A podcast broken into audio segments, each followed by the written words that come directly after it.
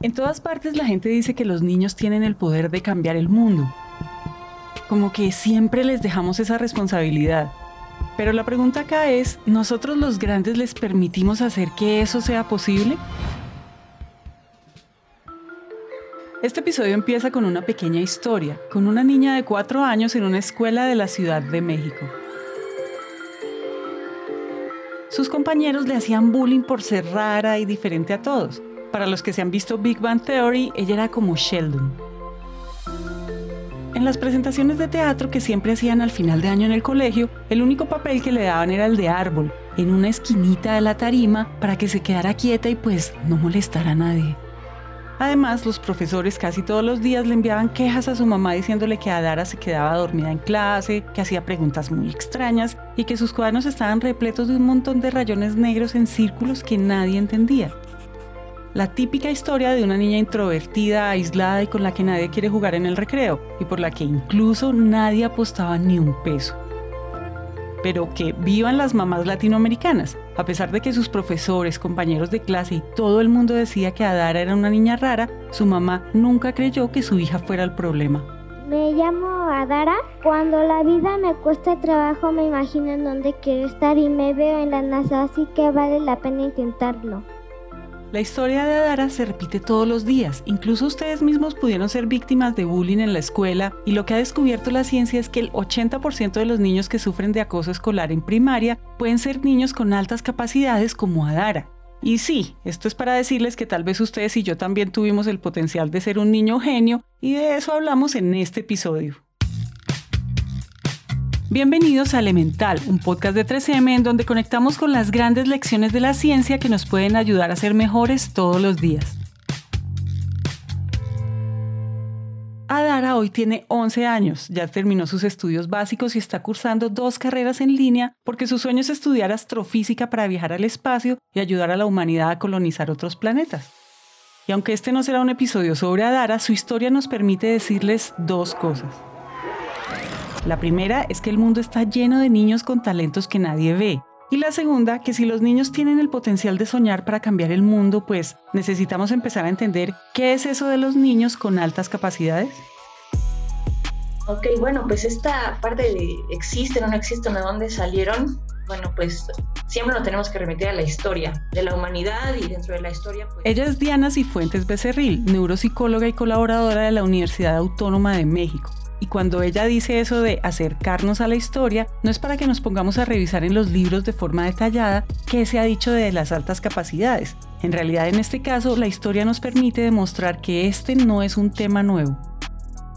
Durante la evolución de la humanidad siempre han existido personajes que desde niños se destacaban por ser diferentes y nosotros irresponsablemente siempre hemos nombrado esas características como algo malo. Dentro de los periodos clásicos, Confucio hablaba de que en China eh, estaban estos niños celestiales. En la Biblia decía que había personas con dones, que ellos tenían una gracia o efectos sobrenaturales y empezaban entonces a utilizar la palabra don. Entonces, este, en la Edad Media se empezó a utilizar las palabras de dotación, talento. Incluso el filósofo Paracelsus mencionaba el término ya talento. Y se empezó la caracterización de que eran genios locos. Y a finales del siglo XX, lo que se conoce como eh, sobredotado ¿no? en Latinoamérica, pero es, es, una traducción de, en inglés es giftedness, que es don. Es una traducción literal que, se realiza y es sobredotado en qué. Entonces, lo que, digamos, identifican y lo que se ha trabajado es que hay algunos niños que tienen un coeficiente intelectual mayor que el promedio. Esos serían niños superdotados. Lo que dice el doctor Pedro Pablo Ochoa, presidente del Colegio Colombiano de Psicólogos, deja muy claro que la sobredotación o las altas capacidades en los niños se relaciona con la inteligencia y el coeficiente intelectual. Si yo les pido que piensen por un momento en un niño inteligente, muchos con seguridad se imaginan a un niño que saca puros 10 en clase y que ocupa el primer puesto y que nunca pierde materias. Y la verdad es que, aunque parezca muy raro, a los niños con altas capacidades no les va muy bien en la escuela en términos de notas. Según la Confederación Española de Altas Capacidades Intelectuales, el 70% de estos niños tiene un bajo rendimiento académico y sacan malas calificaciones. Entonces, una de las primeras tareas que padres y profesores deben ayudar a hacer a sus niños es olvidarse de que las notas no definen a los niños inteligentes Y esperen, yo sé que parece difícil o poco probable, pero esto solo se trata de cambiar las reglas. Si nos ponemos técnicos, no existe una sola definición de inteligencia. Pero el Mainstream Science on Intelligence en 1994 planteó que la inteligencia no era solo una habilidad académica para presentar exámenes, y que por el contrario, la inteligencia es una capacidad más amplia para comprender, dar sentido a las cosas y descubrir qué hacer. La manera en la que hasta hoy hemos logrado medir esa inteligencia se la debemos a la psicometría, la disciplina que se encarga de hacer mediciones psicológicas.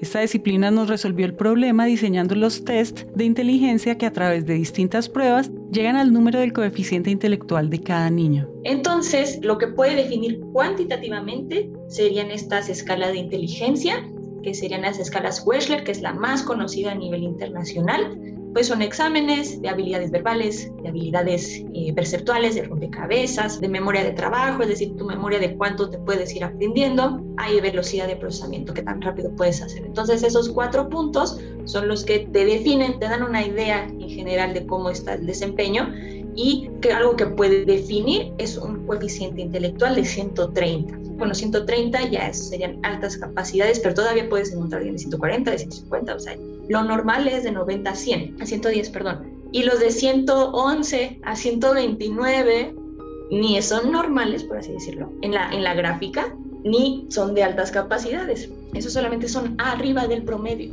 El ICO al final es un número, pero ese número va a simbolizar contra la media qué tan arriba o qué tan bajo está el niño. Y hay que considerar también que el IQ cambia con el tiempo. Puede subir o puede bajar dependiendo de la estimulación. Como cualquier músculo, puede aumentar la fuerza o puede atrofiarse.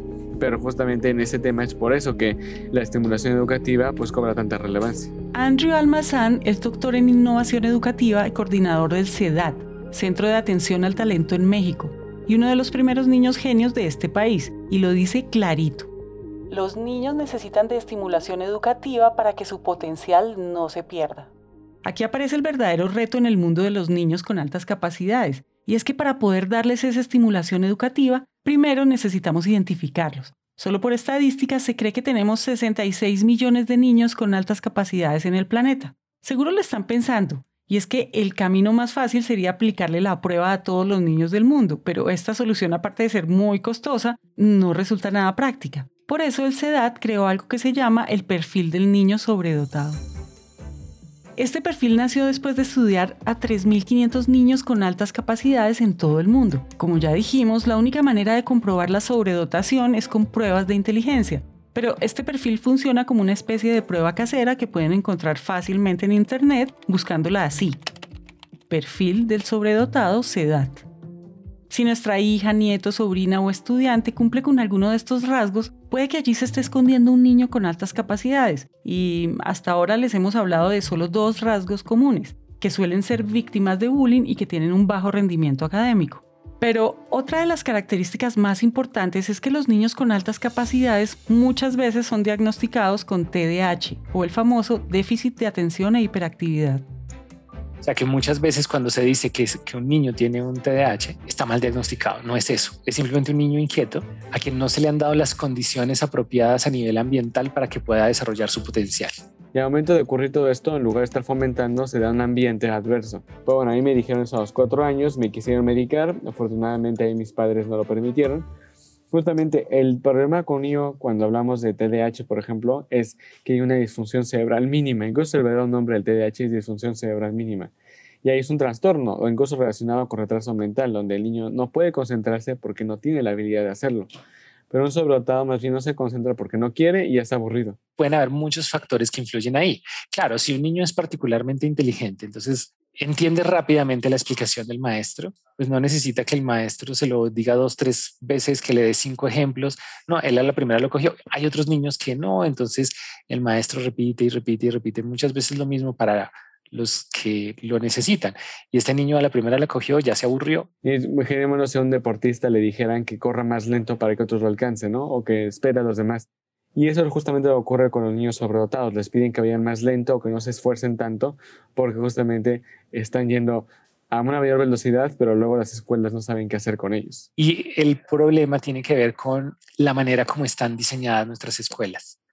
que implican una gran cantidad de niños con muy poca atención de los profesores, porque es un profesor para muchos niños en salones muy pequeños, donde se espera que ellos permanezcan mucho tiempo quietos, realizando la misma tarea, más allá de lo que normalmente un niño podría hacer. Los sobredotados son niños que sí son hiperactivos, se aburren fácilmente, pero generalmente el, sí se pueden concentrar cuando hay temas avanzados. Son más sensibles emocionalmente, tienden a distraerse con temas monótonos, pero cuando los ponemos en temas que sí llaman su atención, sí se pueden quedar hasta horas concentrados. Eso elimina también el factor de que no pueden tener un trastorno.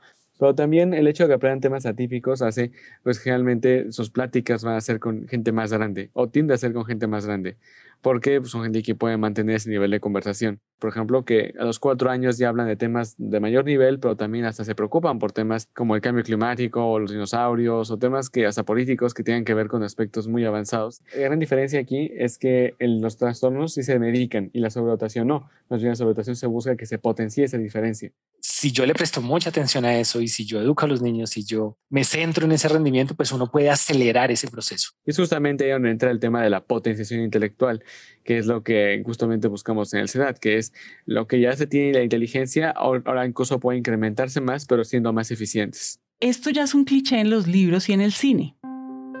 Le tenemos miedo a lo desconocido. Lo interesante de los clichés, bueno, es que son porque le pegan a todo el mundo el hecho acá es que somos una especie que solo busca preservarse, que cuida lo que tiene y que no sabe cómo arriesgar y que de nuevo le teme a lo desconocido. Entonces nuestra normalidad puede ser una excusa temerosa y arrogante que no le permite a los genios expresar su genialidad de manera diferente. Somos muy buenos encerrando en cajones los comportamientos, las debidas conductas, las cosas que debemos hacer o que no, y todo lo juzgamos como bueno o malo pero en ese camino simplemente limitamos la expresión y la curiosidad infinita de las altas capacidades. Es curioso, pero a pesar que nacen para ser altas capacidades, nuestras sociedades están diseñadas con techos muy bajos y los niños poco a poco solo terminan por agacharse y adaptarse y hacer lo que se les manda. Entonces, ¿de qué sirve en realidad tener un coeficiente intelectual muy alto si al final las escuelas, las familias y la sociedad no les permiten potenciar sus capacidades? Aunque esto suene un lugar común, los ambientes en los cuales crecen los niños juegan un papel importantísimo. El científico Richard Lynn demostró que la sobredotación tiene una relación con el gran encargado de la plasticidad cerebral, pero esto solo equivale al 50% del desarrollo intelectual. El otro 50% depende de la estimulación ambiental. Justamente la sobredotación intelectual es una mezcla de genética y ambiente. Entonces, sí se tiene que nacer con ciertos genes heredados de los padres de más capacidad intelectual, pero imaginémoslo como la capacidad de un gimnasta, un deportista de alto rendimiento. Sí se nace con ciertas habilidades que van a predisponer, pero no es suficiente con genética, se requiere la parte ambiental que sea la adecuada, una buena edad, pero también un entorno especial. Te lo explico así nosotros nacemos con diferentes capacidades particulares, con diferentes potencialidades. Digamos que un niño puede ser que tenga el potencial de tener unas piernas muy largas. Entonces este niño que tiene ese potencial de tener unas piernas muy largas, pues va a tener unas piernas más largas en la medida, por ejemplo, en que tenga una dieta adecuada. Si tiene una alimentación muy pobre, pues no va a crecer. El hecho de que tenga las piernas más largas va a hacer que sea un mejor atleta, pues depende porque si no se cría en unas condiciones particulares donde esa potencial, digamos, biológico sea realmente aprovechado, pues no. Puede convertirse en una persona con piernas largas, obesa, sedentaria, que no pueda correr.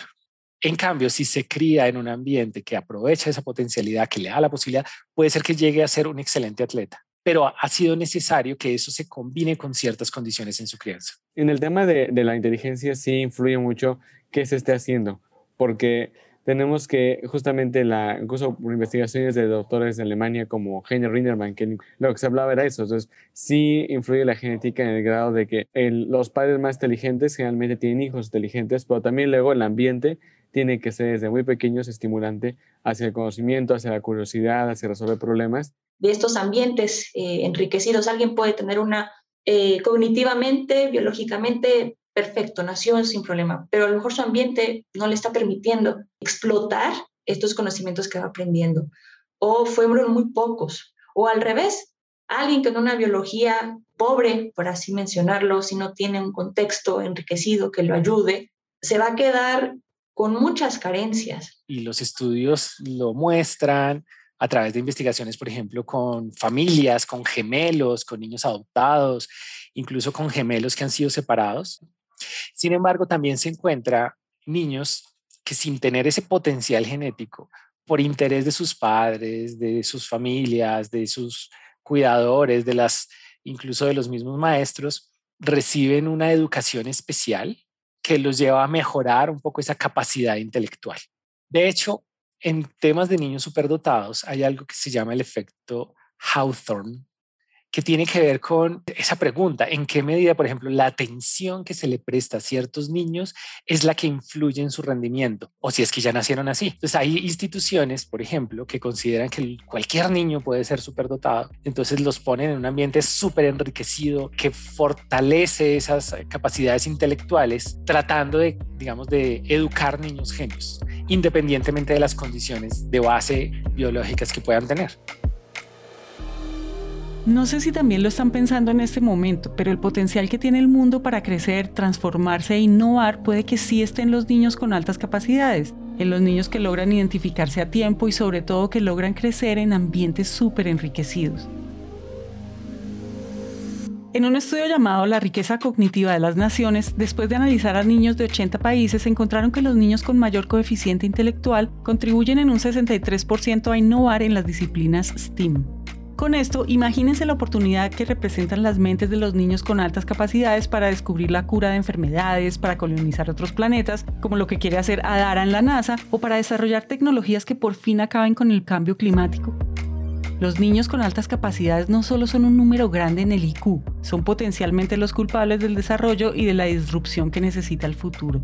Incluso se ha comprobado por parte del Dr. Richard Lynn de la Universidad de Ulster en Inglaterra, que hizo una investigación sobre cómo entre más sobredotados y más IQ hay en, en, la población, más riqueza va a haber. Entonces el ingreso per cápita va a subir entre más gente inteligente haya.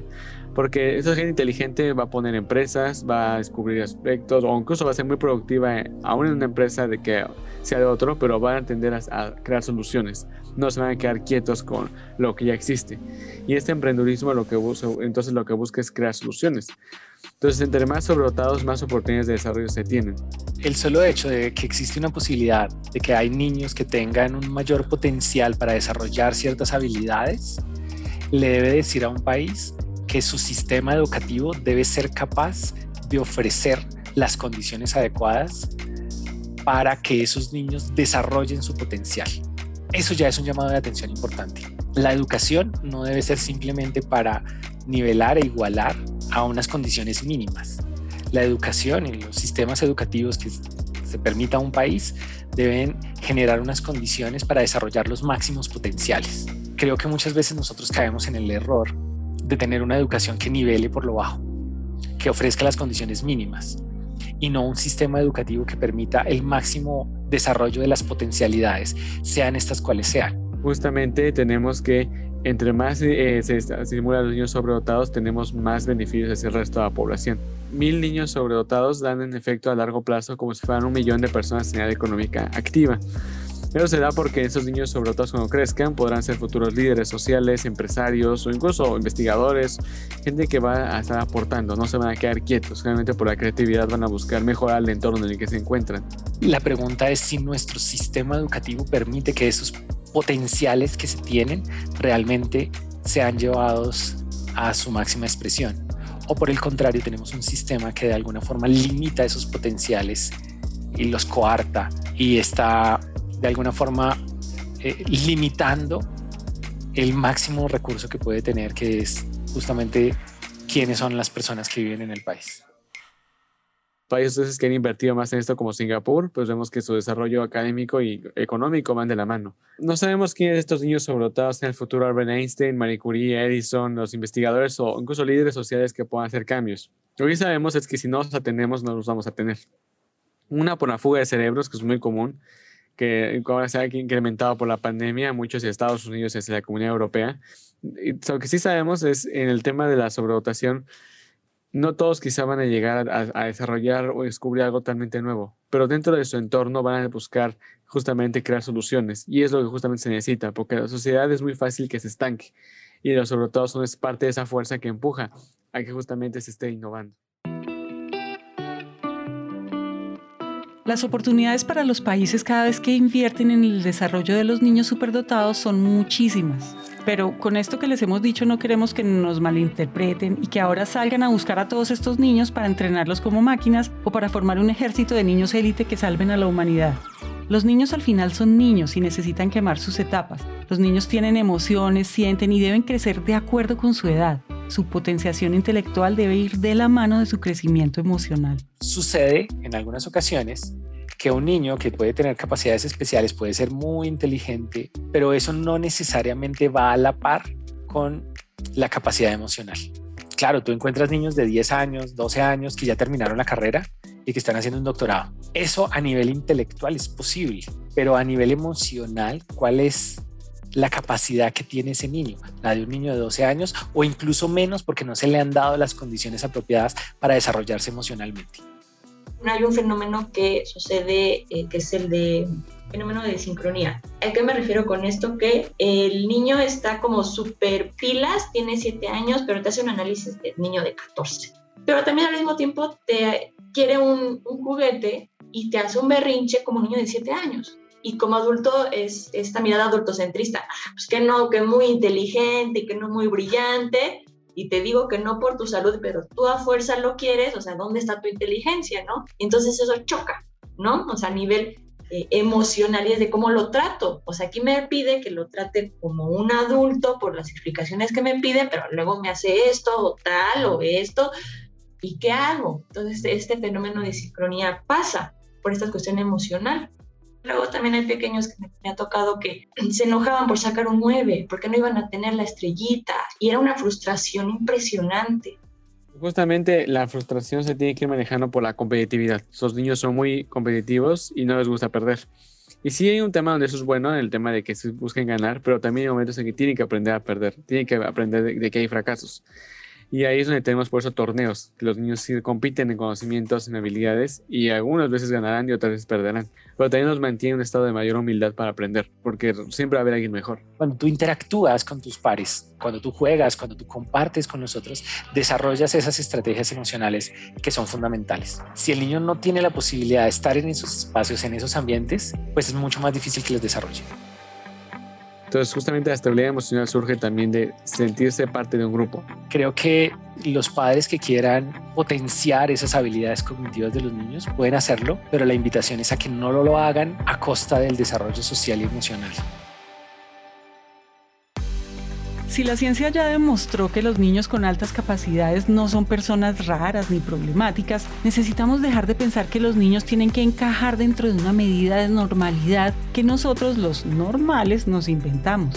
Tenemos que empezar a entender que todos los niños, esos niños que nosotros mismos decimos que serán los adultos y el futuro del mañana, pues tienen capacidades diferentes y nuestra responsabilidad es permitir que puedan potenciar honesta y tranquilamente sus talentos naturales. Tenemos que darle a los niños oportunidades únicas para ser únicos. Por eso queremos cerrar este episodio con tres claves de la psicóloga Alicia Banderas, autora del libro Niños sobreestimulados, que pueden ayudarnos a mejorar su crecimiento. Primero, por muy buen estudiante que sea, convertir a un niño en un ratón de biblioteca no le hará ningún favor. Hay que dejar que los niños exploren. Dos, Evite las etiquetas. Muchos niños esconden su talento o inteligencia para pasar desapercibidos y no ser víctimas de bullying. Y tres, los niños tienen que ser felices y eso se consigue a base de equivocarse y generar resiliencia. Las altas capacidades también son un talento, si no se cultivan se pierden en el camino. Por eso si sientes que eres o conoces a alguien con las características que hablamos hoy, por favor, no se rindan. Elemental es un podcast de 3M en coproducción con Naranja Media. Este episodio fue escrito y producido por Araceli López. El trabajo editorial es de Manuel Torres. El diseño de sonido fue hecho por Juan Diego Bernal. El arte, diseño y material publicitario es hecho por Paola Silva y Luisa Ríos. Adriana Ríos y Luisa Muñoz dirigen todo el trabajo editorial, contenidos y curaduría por parte de 3M. Yo soy Margarita Calle y nos vemos en el próximo episodio.